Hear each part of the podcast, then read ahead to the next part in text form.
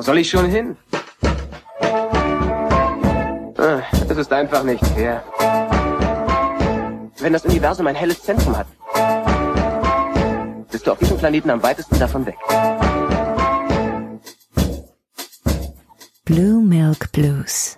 Willkommen zur 86. Folge von Blue Milk Blues. Ich heiße Tobi Meinl. Schön, dass ihr reinhört.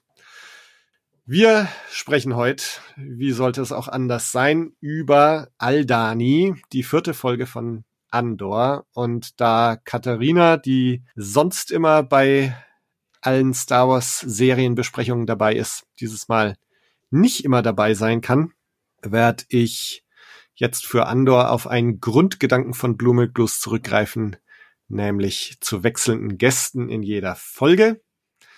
Heute mit dabei ist einer, dessen Fanfilm auf YouTube gerade die eine Million Views-Marke geknackt hat. Der Film ist E11 Standard Issues und der Mann dahinter Robert Ranitzky. Hi. Hallo, grüß dich, Tobi. Ja, das mit der 1 Million Views ist relativ frisch, oder? Oder hast du die schon länger geknackt? Nee, das ist tatsächlich äh, frisch. Also ich glaube, letzte Woche Dienstag war es Okay. soweit. Äh, ist total, total verrückt und Wahnsinn, ich kann es ja. irgendwie immer noch nicht ganz glauben. Und äh, ja, ich bin super happy über die Reaktion und also nicht nur über die schiere quantitative Zahl, sondern einfach auch über die, über das Feedback, was halt kam, sowohl online als natürlich auch auf der Norris Force Con, wo wir uns ja auch kennengelernt haben, Genau. was, was total schön war. Also es ist wirklich äh, äußerst herzerwärmend zu sehen, wie toll die Community in Real Life sozusagen ist. Mhm, mhm. War das deine erste Con? Ja, tatsächlich war das meine erste Con. Ich muss, äh, ich muss gestehen, ähm, nach 43 Jahren äh, endlich mal auf eine Con zu gehen. Äh, lieber spät als nie, aber Ja. es war, äh, es war eine wunderbare Erfahrung. Also ich war wirklich, ich hatte auch tatsächlich den, den Con Blues danach, äh, den Mhm. einige mir vor, vorhergesagt haben.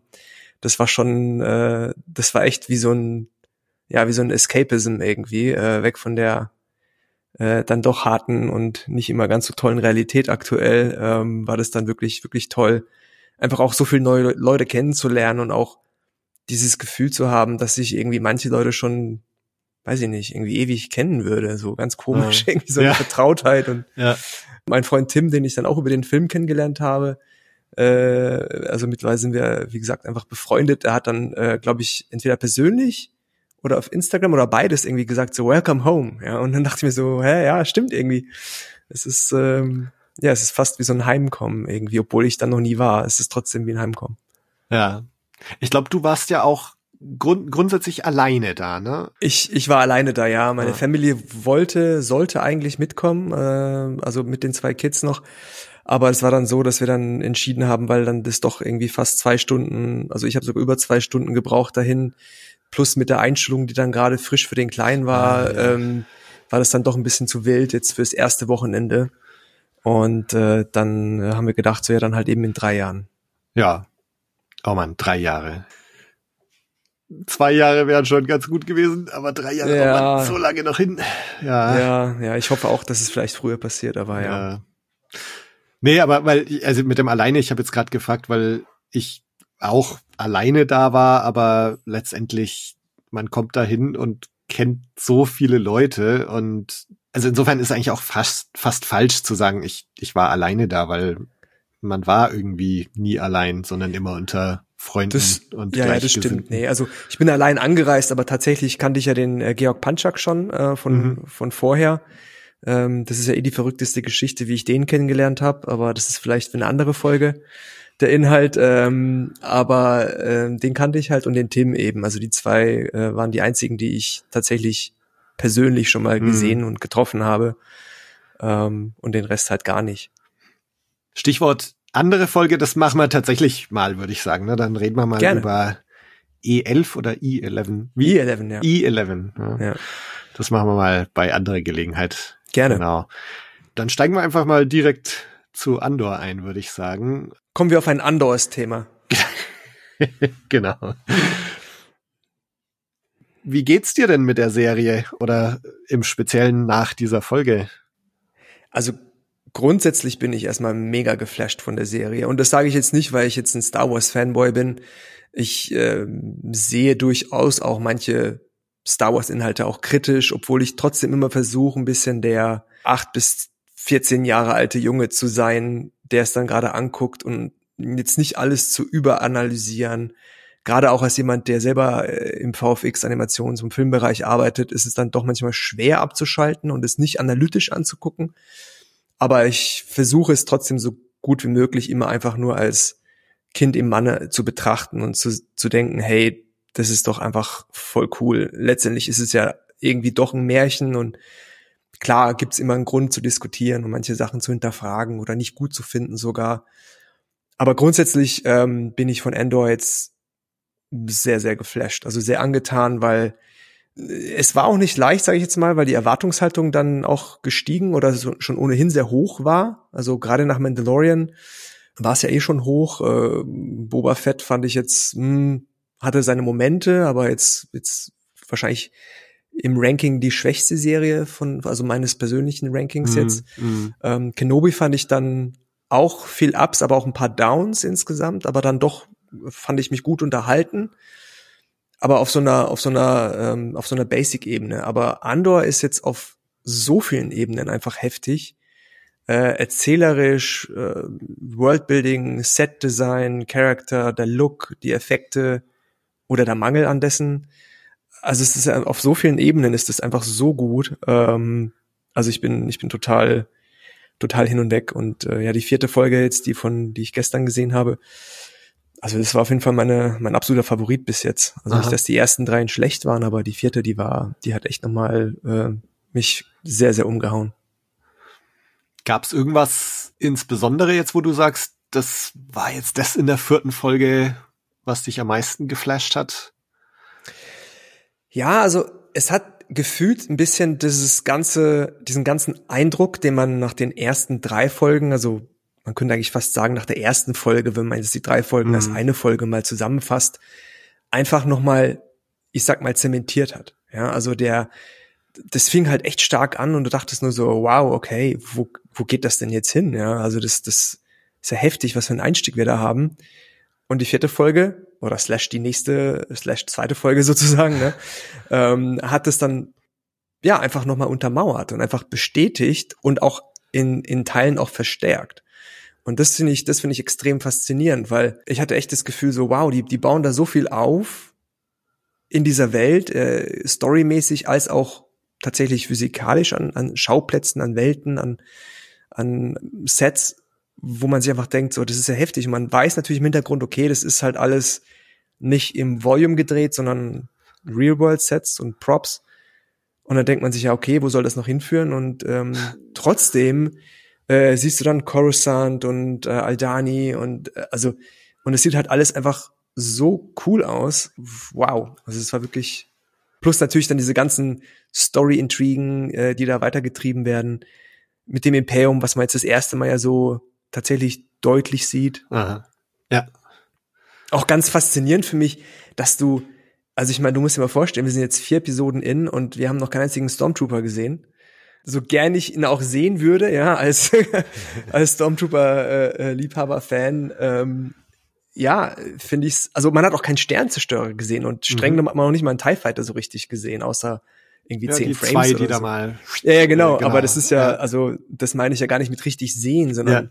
Ne, also das, wenn man sich jetzt an die anderen Serien oder auch an die Filme erinnert, dann ist es ja schon beinahe inflationär, und, und hier ist es so getreu dem Motto, weniger ist mehr in mancherlei Hinsicht, ja. Und das finde ich total faszinierend. Wirkt dadurch vielleicht auch viel bedrohlicher, ne? So diese, was sich jetzt in der vierten Folge eigentlich auch bewahrheitet.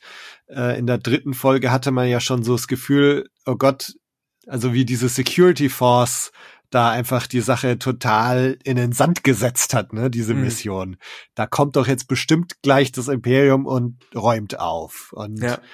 Äh, jetzt räumen sie ja tatsächlich auf, in, in dem Sinne, dass sie jetzt halt hier übernehmen und die anderen erstmal alle abgesägt werden. Man sieht's aber auch nicht in dem Sinne, dass sie da jetzt mit einer Garnison Stormtrooper irgendwie anrücken oder so. Also es ist alles so eine, du spürst diese Macht, ja. Aber es ist so, so zurückgenommen und, und dadurch vielleicht fast umso bedrohlicher irgendwie. Absolut, also da stimme ich dir hundertprozentig überein. Es ist, ähm, also ich habe ja ein paar Podcast-Folgen gehört und ich habe schon gehört, dass es, äh, dass du es manchmal ganz gut findest, wenn man nicht unbedingt übereinstimmt, dass man diskutieren kann.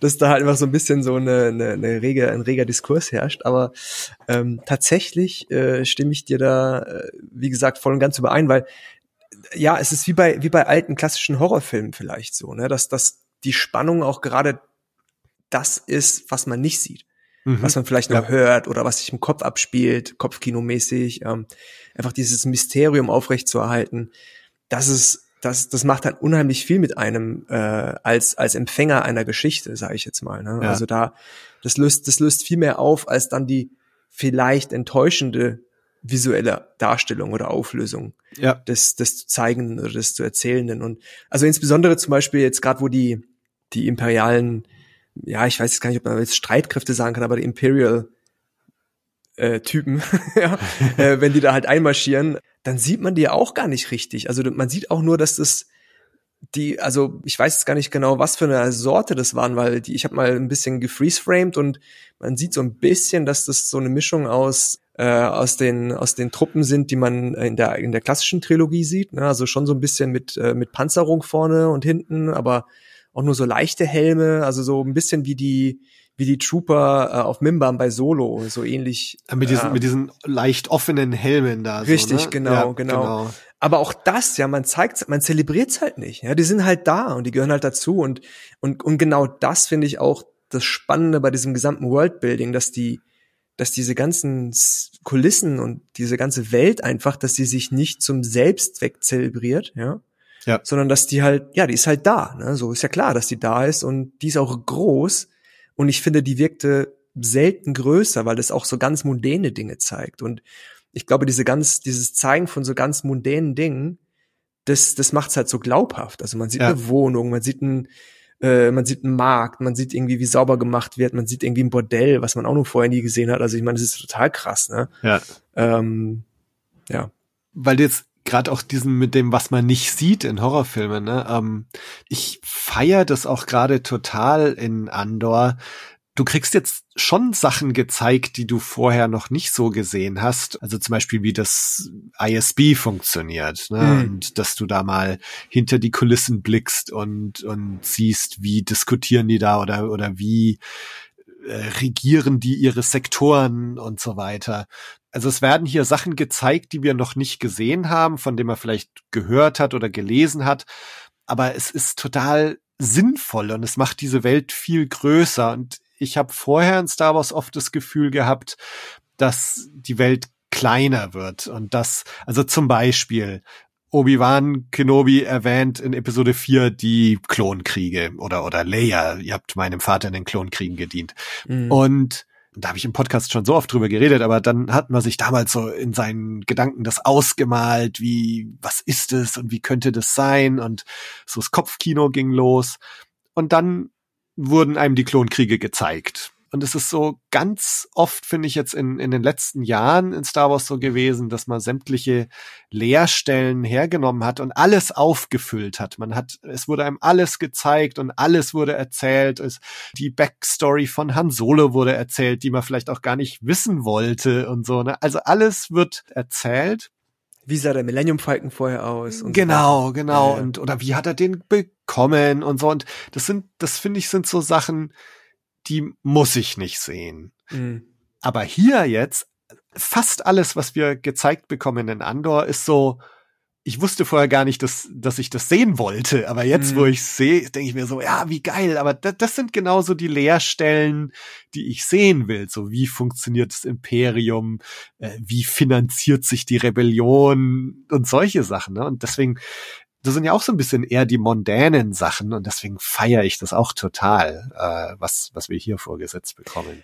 Ja, also total. Also ich meine, es ist ja aber auch, also ich finde auch, was, was total spannend ist, dass die, dass die Stakes einfach, also wie sagt man auf Deutsch, die, die, ähm, so was auf dem Spiel steht? Was auf dem Spiel steht, genau. Also das, was auf dem Spiel steht, das scheint so, das scheint so glaubwürdig zu sein. Also ähm, bei, bei Charakterentwicklungen, bei, beim Storytelling ist ja immer so wichtig auch, eine gewisse Empathie mit den Figuren, äh, insbesondere mit den Protagonisten natürlich zu entwickeln, dass du halt einfach verstehst, wo kommt die her, wo will sie hin und warum, was treibt die Figur an, ja, also was sind ihre Ängste, ihre Sorgen, ihre, ihre Wünsche und ich habe schon das Gefühl, dass das bei Andor sehr, sehr schnell geschafft wird irgendwie. Also es, man hat halt immer so dieses Gefühl, okay, es ist, es könnte halt schief gehen. Ne? Also da, ne, ich meine, klar, es gab schon immer auch in Star Wars natürlich ähm, Leute, die dann halt irgendwie mit einem Blaster äh, gekillt wurden, ja. Also es ist jetzt ja keine, obwohl es jetzt natürlich eine, ich sage jetzt mal, auch von George Lucas so kommuniziert wurde, dass es eigentlich für Kids ist, war es jetzt trotzdem so, dass da natürlich Leute äh, gestorben sind, aber es war jetzt nie so, dass es ja weder brutal noch super, super tragisch war in vielen Fällen. Ne? Ich meine, klar, Vedas Tod und so weiter und Anakin und so, das ist natürlich mhm. klar, aber, aber das ist dann so, das ist dann so hoch, hochkristallisiert auf diesen Hero, sage ich jetzt mal. Und bei, bei Andor hast du halt dieses, dieses Gefühl, dass es halt irgendwie jeden treffen kann und dann ist es aber auch nicht wirklich egal und alle haben irgendwie so ein bisschen Sorge und also diese, diese Furcht und einfach das, was auf dem Spiel steht, wie gesagt, das steht den Leuten so regelrecht ins Gesicht geschrieben, finde ich, mhm. habe ich das Gefühl. Ne? Und ähm, das, das trägt sich auch nach außen, so dass du dann sozusagen dann mitfieberst und denkst so, oh, okay, ja, alles klar äh, lass mal lieber nicht irgendwie die Security kommen oder die Trooper oder sowas, ne? Und ja.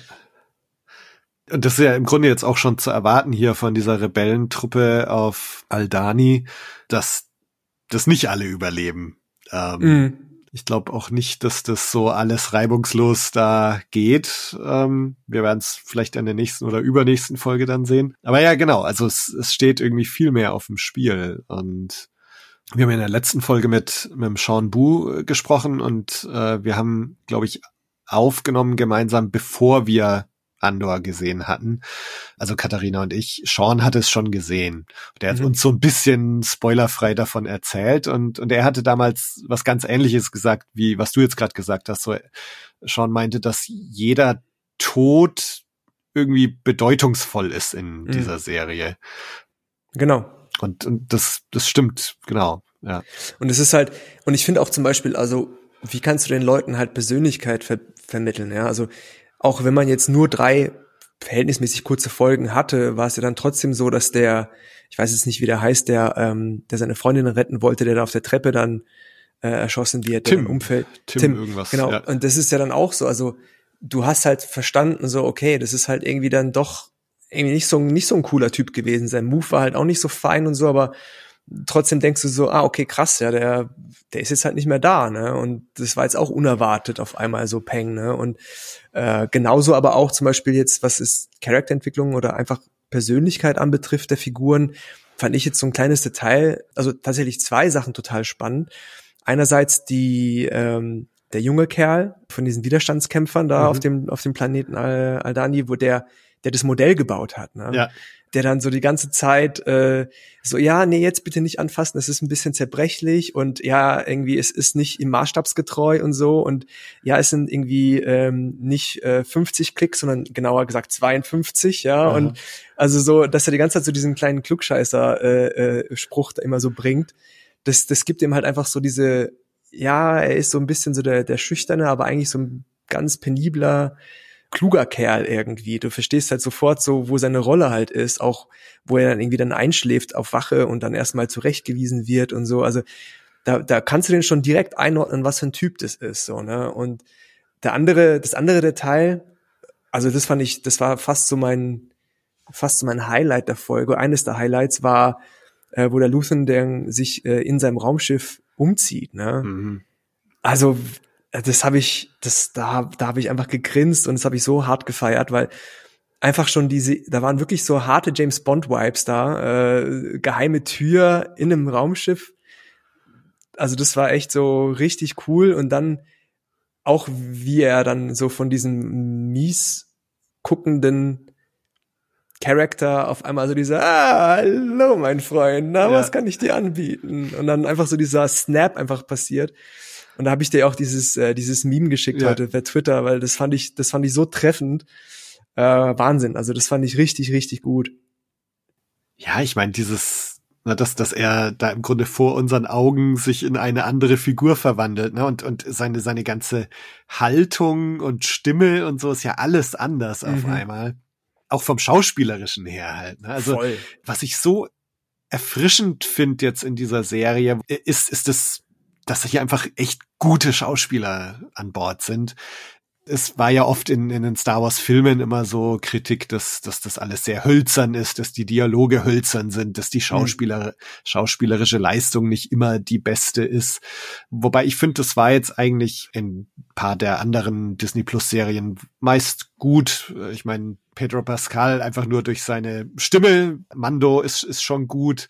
Und äh, Ewan McGregor ist eh gut, aber, Mhm. aber trotzdem, was hier für gut geschriebene Dialoge auf gute Schauspieler treffen, Ja. finde ich einfach ganz toll. Und es sind oft so, so Feinheiten. Ich fand so krass zum Beispiel, wie Luthen auch so ausrastet, als Well ihn nicht anschaut, als Mhm. die sich zum ersten Mal treffen und Luthen sagt, dass jetzt halt äh, Cassian da noch mit an Bord ist, wo er auch so von einer Sekunde auf die nächste so look at me. Das Ja, fand ich ja, ja. so krass, auch wo im Drehbuch halt vielleicht irgendwie steht, keine Ahnung, laut Voice, look at me und dann was, was dann Stellan Skarsgård da draus macht. Hammer.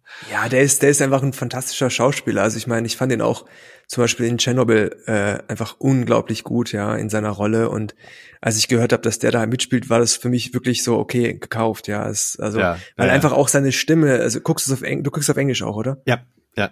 Genau, also seine Stimme, ich weiß jetzt nicht, wie er auf Deutsch ähm, synchronisiert ist, aber ähm, seine englische Stimme, die ist halt einfach dieses dieses reibeisige, das ist einfach krass, Ja, das ja. passt, also das hat einfach das hat einfach Charakter. Also allein schon, der kann einfach nur zwei Wörter sagen und du verstehst schon sofort, okay, das Ja. ist halt echt ein Und wie die Stimme sich ändert, ne? Als er dann richtig. zu dem Antiquitätenhändler da wird, so, so ganz soft äh, und weich die Stimme auf einmal. Echt Mhm. geil. Oder ein anderer Moment jetzt von wegen Schauspielerei, was ich auch super fand, so, so ganz kleine Nuance, wie sich Luthen und Cassian an, an Bord des Raumschiffs auch unterhalten und Cassian sagt irgendwie so, ja, da du mich so gut kennst, äh, was will ich denn? Oder so, Mhm. weil, weil Luthen irgendwie sagt, ähm, I know what you want oder ich, ich weiß es nicht mehr so genau.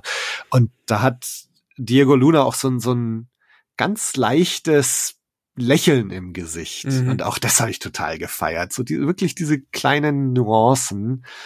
Genau, so diese Schauspielerei mit gut geschriebenem Drehbuch. Äh, ich finde das so toll, das sowas hier zu bekommen, was man so, also mir geht's so, ich kann das im Moment einfach uneingeschränkt gut finden. Und Mhm. das, ich muss sagen, das hatte ich in Star Wars leider schon lang nicht mehr, dass ich irgendwie gesagt habe, ich finde das jetzt uneingeschränkt gut. Mhm. Das stimmt, ja. Also auch, auch, wo ich anfangs gesagt habe, dass ich ähm, vieles gut fand, was, was äh, in der Vergangenheit rauskam. Ähm, wie du schon sagst, war es halt nicht uneingeschränkt. Das ist genau der, der Punkt. Ne? Ja. Und ähm, das, das beschreibt es, glaube ich, ganz gut. Ja, also insgesamt fand ich super, aber ja, und dieses Aber, das habe ich hier halt noch nicht. Also bis jetzt noch nicht. Und ich hoffe, das bleibt auch so. Ich meine, das ist natürlich ein harter, eine harte Erwartungshaltung so, aber ähm, ich meine, andererseits zum Beispiel auch zelebriere ich halt einfach, dass es wirklich so viele Folgen gibt. Ja, Mhm. also äh, für mich war Boba Fett als auch Kenobi einfach irgendwie zu kurz. Also es Ah. war so, man kommt da irgendwie in Fahrt und man hat einfach ständig das Gefühl, es muss so viel in so wenig Zeit erzählt werden und auch passieren und dann hast du auch noch Rückblicke, sowohl in Boba Fett als auch jetzt hier in Andor und so und und hier habe ich einfach das Gefühl, also ja, passt schon, weil wir haben ja noch so viel Folgen und irgendwie habe ich jetzt nicht das Gefühl, dass ich irgendwie gedrängt oder gerusht werde und dann vielleicht äh, so im Hinterkopf weiß, naja, okay, dann ist am Ende der Ehe das ganz schnell vorbei. Ja, irgendwie so dieses äh, und Cut und fertig. Und Ja. ja. es wird ja Zeitsprünge geben. Also das ist ja, das ist ja offen kommuniziert worden jetzt auch bei Andor. Aber das ist vielleicht auch okay so, weil ich das Gefühl habe, dass oder zumindest äh, was ich gelesen habe, weiß ich, dass ja diese Gesamtstory zwei Staffeln sollen es ja sein, soweit ich Ja. weiß, dass da halt wirklich ein, ein Plan existiert, dass Mhm. da halt einfach vom vom Writing, vom vom Konzept, vom inhaltlichen, kreativen Konzept, dass einfach klar ist, okay, damit fangen wir an, damit hören wir auf. Okay, wir wissen eh, wie es ganz aufhört, ne, mit Rogue One oder überhaupt, wie es ganz Ja. aufhört. Aber ähm, aber das das zu schaffen, das dann so zu erzählen, dass es trotzdem spannend ist, äh, ist natürlich dann auch nicht leicht. Ne? Und, Ja. äh, wobei ich auch natürlich sagen muss, ähm, das habe ich in, in Gesprächen mit, mit einigen Freunden, die ja auch große Star Wars-Fans sind, immer wieder thematisiert oder haben wir immer thematisiert, ist, dass natürlich auch ein großer Ballast wegfällt. Ja, also du hast halt nicht den Skywalker-Ballast, den Kenobi-Ballast, ähm, den Jedi-Ballast. Ja, also äh, Mandalorian macht das ja natürlich ganz hervorragend ja, mit diesem mit diesem Spagat und das ist ja ein sehr schmaler Grad. Aber du hast halt, du kannst halt frei aufspielen und das war, Mhm. glaube ich, auch das, was Rogue One so erfolgreich gemacht hat, dass du halt einfach sagen kannst, nee, die Macht, die spielt jetzt hier eine untergeordnete Rolle und die Skywalkers auch irgendwie und wir konzentrieren uns auf den, auf den ganzen anderen Haufen, der ja, Ja. nicht gerade klein ist. Und das, ähm, das tut der Serie auch, finde ich, ganz gut. Ja, auf jeden Fall. Also das ist auch, für mich ist Star Wars auch nicht unbedingt nur Jedi und so. Und äh, es, es gibt ja, es gibt sicher einige Fans, für die das so ist und die vielleicht auch jetzt sagen, "Mh, Andor irgendwie langweilig, irgendwie blöd, Mhm. ne, da kommt überhaupt nichts mit der Macht oder Jedi und so vor. Aber ich mag das total und ich, ich mag auch, dass man jetzt hier dieses Universum sieht, in dem die Jedi gerade halt überhaupt keine Rolle spielen. Mhm. Ähm, dass man auch ein bisschen merkt, so, wie konnten die Jedi denn einfach so schnell in Vergessenheit geraten? Mhm. Äh, und in Andor sieht man irgendwie so eine Welt, die so weltlich ist und so Mhm. banal, trostlos, unmagisch, dass das dann schon klar ist, ja, klar, äh, das ist jetzt total weit weg von, von den Jedi und der Macht und solchen Sachen. Jetzt hat ja Cassian diesen Kyberkristall da bekommen von, Mhm. von Luthen. Und das ist irgendwie so, so das Einzige, wo noch so ein bisschen, ja, okay, ne, da, da wird jetzt noch mal so kurz drauf hingewiesen, ja, ja, das gibt's Das schon gibt's, noch. Und genau, wir sind ja. in diesem Universum, aber es ist, es ist irgendwas, ne, er sagt ja auch die Ancient World und so. Natürlich beruft er sich auch auf was, was schon ganz lange her ist. Aber es ist halt nicht nur das lange her, sondern auch die Jedi irgendwie zu diesem Zeitpunkt wirkt schon Ja. so, ja, okay, die sind halt in Vergessenheit geraten. Also, Absolut. find Also ich finde. Ich finde aber auch total spannend, also das habe ich, ähm, ich habe vorhin ein bisschen recherchiert, weil ich unbedingt wissen wollte, ähm, also wir können ja gleich vielleicht noch ein bisschen über, über Set und Look sprechen, weil das, das, äh, äh, das, das kribbelt mir ja dann schon ein bisschen in den Fingern oder auf den Lippen. Aber zwei Sachen, die ich da, die ich da vielleicht noch mal kurz sagen wollte zum, zum, zum größeren inhaltlichen Konzept. Äh, ich habe ein bisschen recherchiert, weil ich wissen wollte, wo war das denn jetzt gedreht? Weil das sah für mich ein bisschen nach Island aus, aber dann irgendwie doch nicht. Aha. Und dann habe ich festgestellt, dass das äh, in den schottischen Highlands gedreht wurde. Ähm, Das wäre jetzt sogar mein Tipp gewesen. Ich habe mir so in meinen Notizen, ich habe auch Island Fragezeichen aufgeschrieben und irgendwann Ja. habe ich gedacht, nachdem die dann auch von den Highlands und Lowlands geredet haben, habe ich gedacht, naja, vielleicht ist doch in Schottland einfach gedreht. ja, also ich, Okay. ich war ja zweimal in Island, auch zum, zum Drehen einmal. Aha.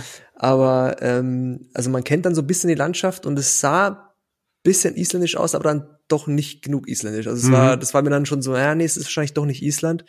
Und dann halt, ja, okay, wahrscheinlich halt eben Schottland. Und tatsächlich Ja. ist es halt, ähm, sind es die schottischen High Highlands. Ähm, und da gibt's auch noch so einen richtigen Damm. Äh, also der ist auch, auch real sozusagen, ähm, den man auch im Trailer sieht. Also den kann man auch besuchen wohl. Ah, geil, Ähm, dann kann man endlich mal auch wieder zu Drehorten pilgern. Ja, ja, richtig, ne? richtig, richtig. Aber, ähm, aber was ich dazu sagen wollte, ist, äh, weil in diesem Artikel habe ich auch gefunden, ähm, eine interessante Info, ähm, dass, also das geht jetzt natürlich ein bisschen weit und ich kenne mich jetzt mit der, mit der schottischen äh, Geschichte nicht ganz so gut aus, aber ich habe das gelesen und das möchte ich jetzt kurz ein bisschen äh, wiedergeben. Ähm, das fand ich mich sehr spannend, äh, nämlich als Kästchen, ähm, also als, als die beiden da eben da äh, rumwandern, ne, kriegt ja Kästchen erzählt, so von wegen, ja, hier, das war mal, da gab es mal mehr Zivilisation, da gab es Dörfer und die wurden halt weggetrieben und so und das ist eine direkte Anlehnung und Metapher an Schottland, wie dann halt früher auch quasi die, die Schotten vertrieben wurden, ja. Ah. Und auch die Sprache sich geändert hat und so. Also das, das gibt da eine ziemlich direkte, klare Referenz. Also jetzt, ich sage jetzt mal, als nicht, äh, als nicht äh, Schotte, ja, oder als jemand, der jetzt nicht unbedingt mit dem geschichtlichen Hintergrund vertraut ist, kriegt es vielleicht nicht direkt mit, aber äh, so wie ich jetzt zum Beispiel, aber als ich das gelesen habe, dachte ich mir, ach wie geil. Da wird also direkt, ja, also gar nicht so unterschwellig, aber äh, direkt Bezug drauf genommen, dass da halt auch ziemlich viel Mist passiert ist und Aha. dass es halt nicht alles cool war, wie es halt war. Und das finde ich total, äh, total spannend, dass da halt trotzdem, ja, Dinge aufgegriffen werden, die, sage ich jetzt mal, auf unsere Welt übertragen werden können. Ja, wie, Ja. wie der Macht ja auch. Die Macht ist ja letztendlich auch eine Metapher. Die kannst du als Metapher für die Liebe, für für den Glauben, für was auch immer halt nehmen. Ne? Aber das fand ich dann dann sehr interessant und ein weiteres Detail, was was ich dann interessant fand, das ich habe nämlich die ersten drei Folgen zweimal geschaut tatsächlich, weil ich so geflasht war und dass ich dachte, nee, ich muss das jetzt noch mal in Ruhe gucken. Ist mir das beim zweiten Mal extrem aufgefallen, wie sehr einfach Lügen ein zentrales Thema sind. Aha. Also ich habe mal angefangen zu zählen, wer wie oft lügt. Und ich dachte so, das gibt's ja gar nicht. Also jeder belügt sich irgendwie, ja. Also das Imperium, äh, beziehungsweise die, diese Security-Typen belügen sich, ne? Das fängt ja damit ja an. So von wegen so, ja, mach mal eine Lüge, Ja, fälsch mal, ja, damit das nicht. Und er sagt dann so, ja, okay, mach ich, lügt den aber an und dann lügt er weiter, indem er dann das selber auf eigene Faust ermittelt. Und diese Lügen, die kaskadieren sich sozusagen durch. Kästchen lügt, ja, von wegen, ja, ich äh, war dann dort und hier und hab das und das gemacht. Dann sagt er seinem Kumpel, nee, lüg für mich. Also wie krass dieses Thema Lügen ähm, da so vorkommt, das ist mir dann erst beim zweiten Mal bewusst geworden und es äh, das, das zieht sich ja dann ja dann doch bisschen wie so ein roter Faden durch, ja, weil natürlich das ganze Thema Spionage und Ja. Agententum ja auch eine Lüge ist und Luthern jetzt ja dann auch im Prinzip eine Lüge darstellt, visuell mit seinem anderen Charakter, sage ich jetzt mal. Ne? Also total spannend. Ja? Also jetzt nicht so sehr mit verbalen Lügen, aber mit darstellerischen Lügen ne? oder mit Verkleidung und so. Ne? Also ja, ja. mega, mega gut. Ja, das wird sicher sich noch durch die ganze Serie durchziehen, denke ich mal. Was ich so als ein Thema gesehen habe, wenn wir schon bei solchen Themen sind, ist so eine Dualität. Und auch hier finde ich wieder, merkt man so schön, wie hier Sachen genommen werden, die eigentlich in Star Wars schon da waren, aber irgendwie noch viel weiter gesponnen werden oder viel realer gemacht werden. Also wir haben ja in, in der klassischen Trilogie ist so die, die Dualität relativ schwarz-weiß gezeichnet. Mhm. Ähm, es ist halt gut gegen böse, Imperium gegen Rebellen. Das wurde ja schon so ein bisschen komplizierter dann in den Prequels eigentlich, ne? So Mhm. Aus, aus der Republik wird das Imperium und so, also es ist nicht mehr ganz so trennscharf alles gewesen. Und ich find's ganz interessant, wie dieses Thema hier noch weiter gesponnen wird. Wir haben auf der einen Seite finde ich diese Rebellen jetzt in den Highlands, die du auch gerade erwähnt hattest, das spinnt, finde ich, ganz schön so ein klassisches Star Wars Thema weiter. Du hast so diesen na naturverbundenen Rebellen Mhm. gegen das technologische Imperium und ihr Plan involviert ja auch dieses Naturphänomen, äh, die Mhm. Eye of Aldani, was wir vermutlich in der übernächsten Folge irgendwie zu sehen bekommen.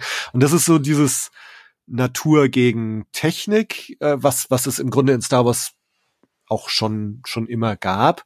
Aber ich finde, hier werden noch so, so schön weitere Themen irgendwie dazu gesponnen. Also wir haben so dieses, den Idealismus gegen Realität zum Beispiel als so eine Dualität. Wir, den, den sehen wir sowohl auf Seite der Rebellen, ne, dass, also auch dieser Junge, den du schon erwähnt Mhm. hast, der ist so idealistisch unterwegs und wie Val auch sagt, ne, wir schlafen seit Monaten auf Steinen und essen Wurzeln, äh, weil wir für die Sache kämpfen. Und jetzt haben wir, die Realität ist halt, na, es gibt auch Söldner, die Mhm. keinen Idealismus haben, sondern das Ganze nur gegen Bezahlung machen. Beim Imperium eigentlich das Gleiche. Wir haben diese, ähm, wie heißt sie, Miro, Deidre Diese Miro, übermotivierte. genau, die auch, Ja. die hat auch so einen Idealismus. Ja. Ne? Ähnlich eigentlich wie, wie unser Inspektor Khan hier in, in Stimmt, den ja. ersten drei Folgen. Auch so Ja, diesen ja. Idealismus.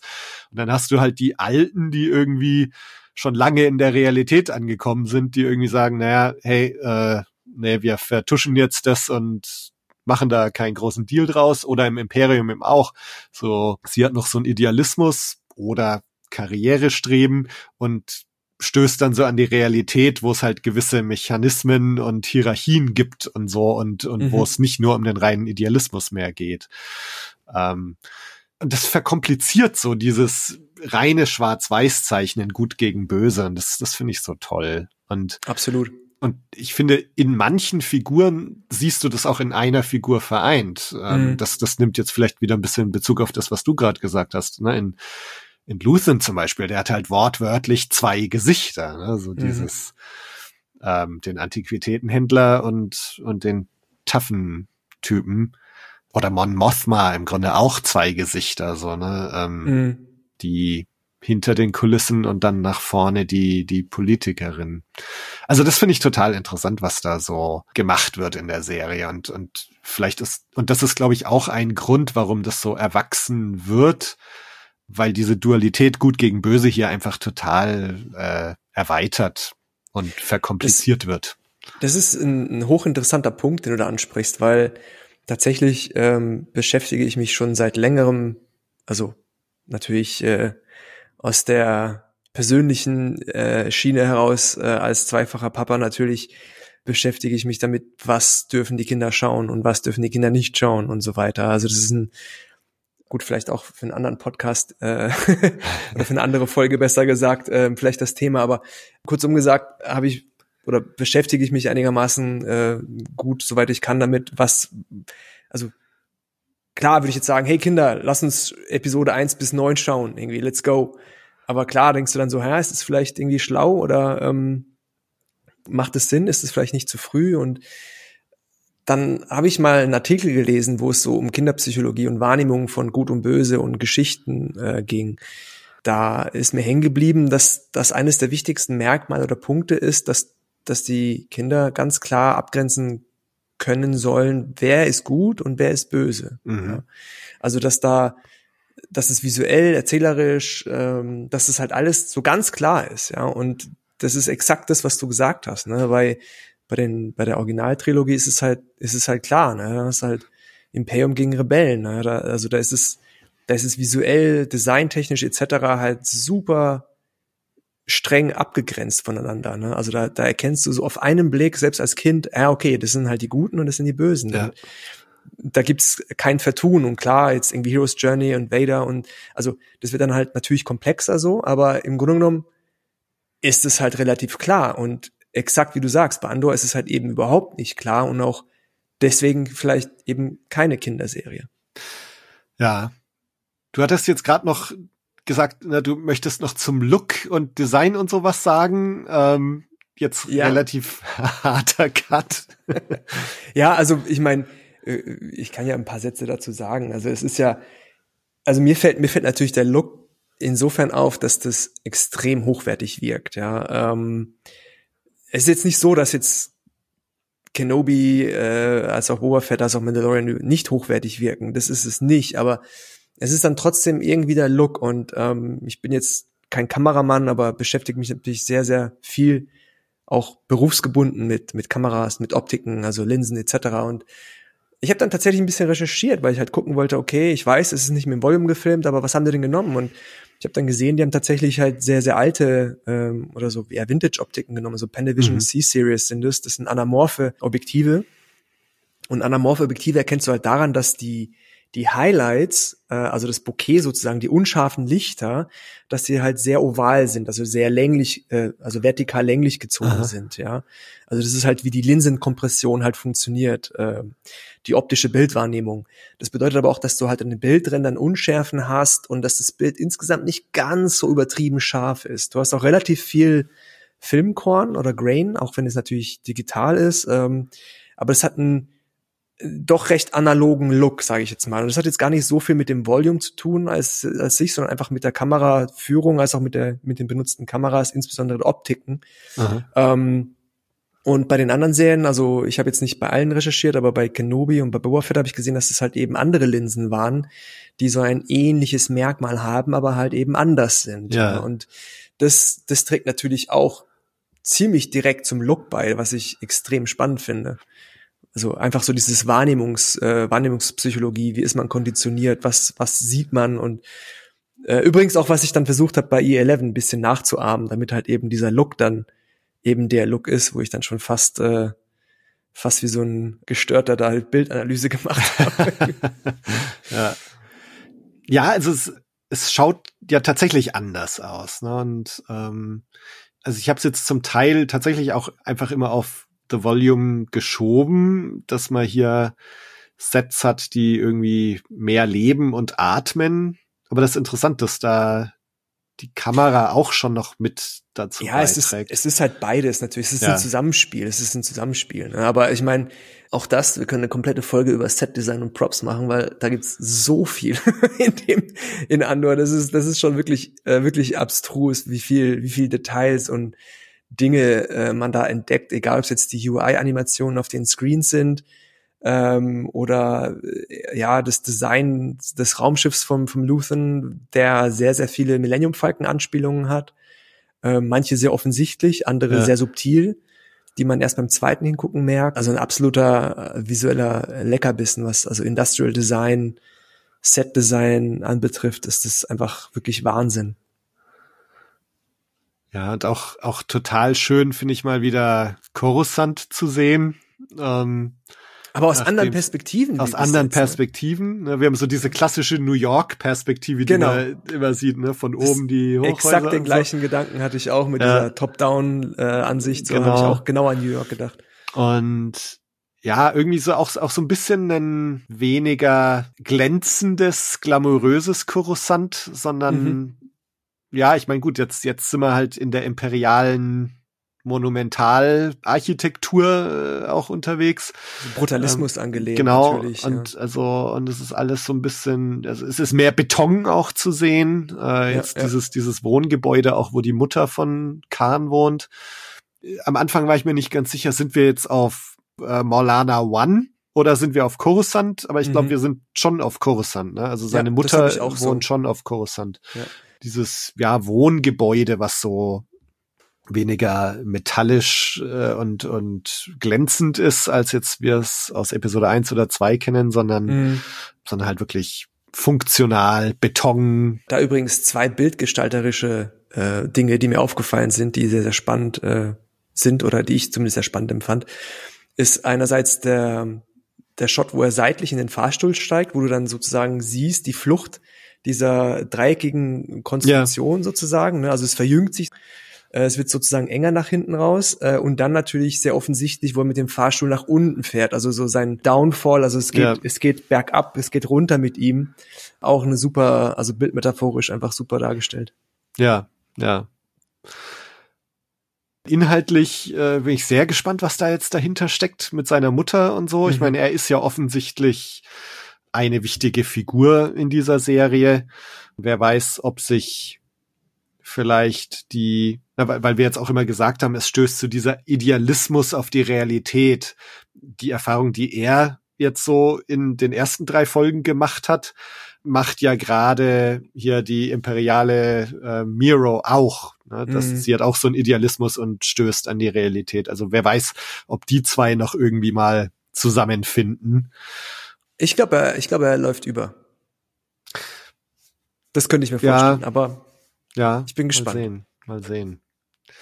Ja, also, wenn man jetzt schon so, wie könnte es weitergehen? Also, wo ich sehr gespannt bin und wo ich sehr drauf hoffe, ist dieses Abendessen bei Mon Mothma. Jetzt haben sie schon ja. Sly Moore äh, erwähnt, diese, die, die die Stabsberaterin von Palpatine ist. Also wenn, wenn man sie da zu Gesicht bekommt, das wäre schon geil. Es wird ja wieder so sein, dass wir wieder so ein drei Folgen Arc haben, denke ich mal. Ja. Also die nächsten beiden Folgen haben jetzt nochmal die gleiche Regisseurin, gleichen Drehbuchautor wie, ja. wie diese vierte Folge. Das heißt, wahrscheinlich gibt's jetzt noch so ein bisschen Build-up in Folge 5 und Folge 6 wird dann wahrscheinlich der große Heist sein, wo man dann auch dieses Eye of Aldani sehen wird. Ich glaube, man hat's ja in dem, es gibt in dem Trailer von Andor gibt's eine so eine Szene, wo du so ein Raumschiff durch so einen gelb-roten, krassen Himmel fliegen siehst. Ah ja, ähm, stimmt, und stimmt, ich denke mal, das ist dieser Meteorschauer und das Eye of stimmt. Aldani, was wir da schon sehen. Ähm, das wird's vermutlich ja. in Folge 6 geben. Ach, ich freue mich und mega auf die neuen Folgen. Also das ist so, es ist einfach ja. so schön zu wissen, dass es noch bis November geht irgendwie und ja, oh, ja, ja. ich habe einen relativ harten Anschlag. Das heißt, es gäbe noch theoretisch so viel zu besprechen, was du schon gesagt hast, nur mit Props und Setdesign und man könnte noch drüber reden, was in dem Antiquitätenladen von äh, Luthern alles so rumliegt und oh, zu ja. sehen ist. Aber vielleicht heben wir uns das tatsächlich für ein andermal auf. Und vielleicht ist auch ganz gut, wenn unsere Besprechung nicht länger ist als die tatsächliche Folge von Andor. das stimmt. Ich hätte tatsächlich gern noch weiter gequatscht, aber das holen wir mal an anderer Stelle nach, würde ich sagen. Kein Problem. Mhm. Ganz lieben Dank, dass ich eingeladen war und äh, dabei sein durfte. Meine Star Wars Podcast Premiere. Oh, ja, sehr gut. Das freut mich, dass du die bei mir gefeiert hast. Ähm, wo findet man denn noch mehr von dir? Ähm, also wenn es jetzt zu mir persönlich ist, dann auf Instagram unter meinem äh, Handle äh, HR Animator oder auf der Webseite von E11, äh, e-11.net. Da ist auch der Film verlinkt mit ganz viel Visual Effects Breakdowns und da ist auch meine Webseite verlinkt, äh, also ranitzky.com ist das, was ich beruflich mache sozusagen, mhm. wobei ich dann versuche natürlich E11 und mein Beruf ähm, doch äh, strikt zu trennen, ähm, aus offensichtlichen Gründen natürlich. Ja. Aber ja, äh, also es ist dann trotzdem die gleiche Person, die dahinter steckt und Aha. die dann auch weitermacht mit, mit neuen Folgen. mit also, neuen Folgen à la E11. Richtig, ja. Oh, sehr gut. Ja, da bin ja. ich gespannt. Ja, nee, dann schaut da mal vorbei. Blue Blues findet ihr auf Instagram, Twitter, Facebook, www.bluemilkblues.de, natürlich auf iTunes oder Spotify. Folgt dem Podcast, abonniert ihn, lasst eine Bewertung da. Das hilft alles sehr. Und lasst uns wissen, wie euch Andor gefällt. Äh, und hört nächste Woche wieder rein, wenn wir Folge 5 besprechen. Bis dann, macht's gut. Ciao. Tschüss.